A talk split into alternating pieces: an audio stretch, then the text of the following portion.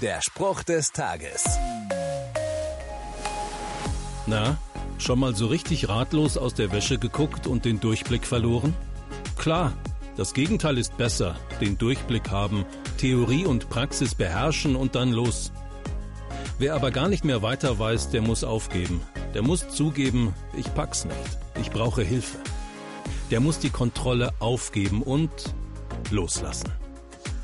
Ein Gebet aus den Psalmen in der Bibel hilft da vielleicht weiter. Ganz kurz. Herr, öffne mir die Augen. Denn auch damit sage ich ja, ich lasse los, ich bitte um Hilfe, ich sehne mich nach dem Durchblick, nach dem Augenöffner. Herr, öffne mir die Augen. So kurz. Probier's doch mal aus. Der Spruch des Tages steht in der Bibel. Bibellesen auf bibleserver.com.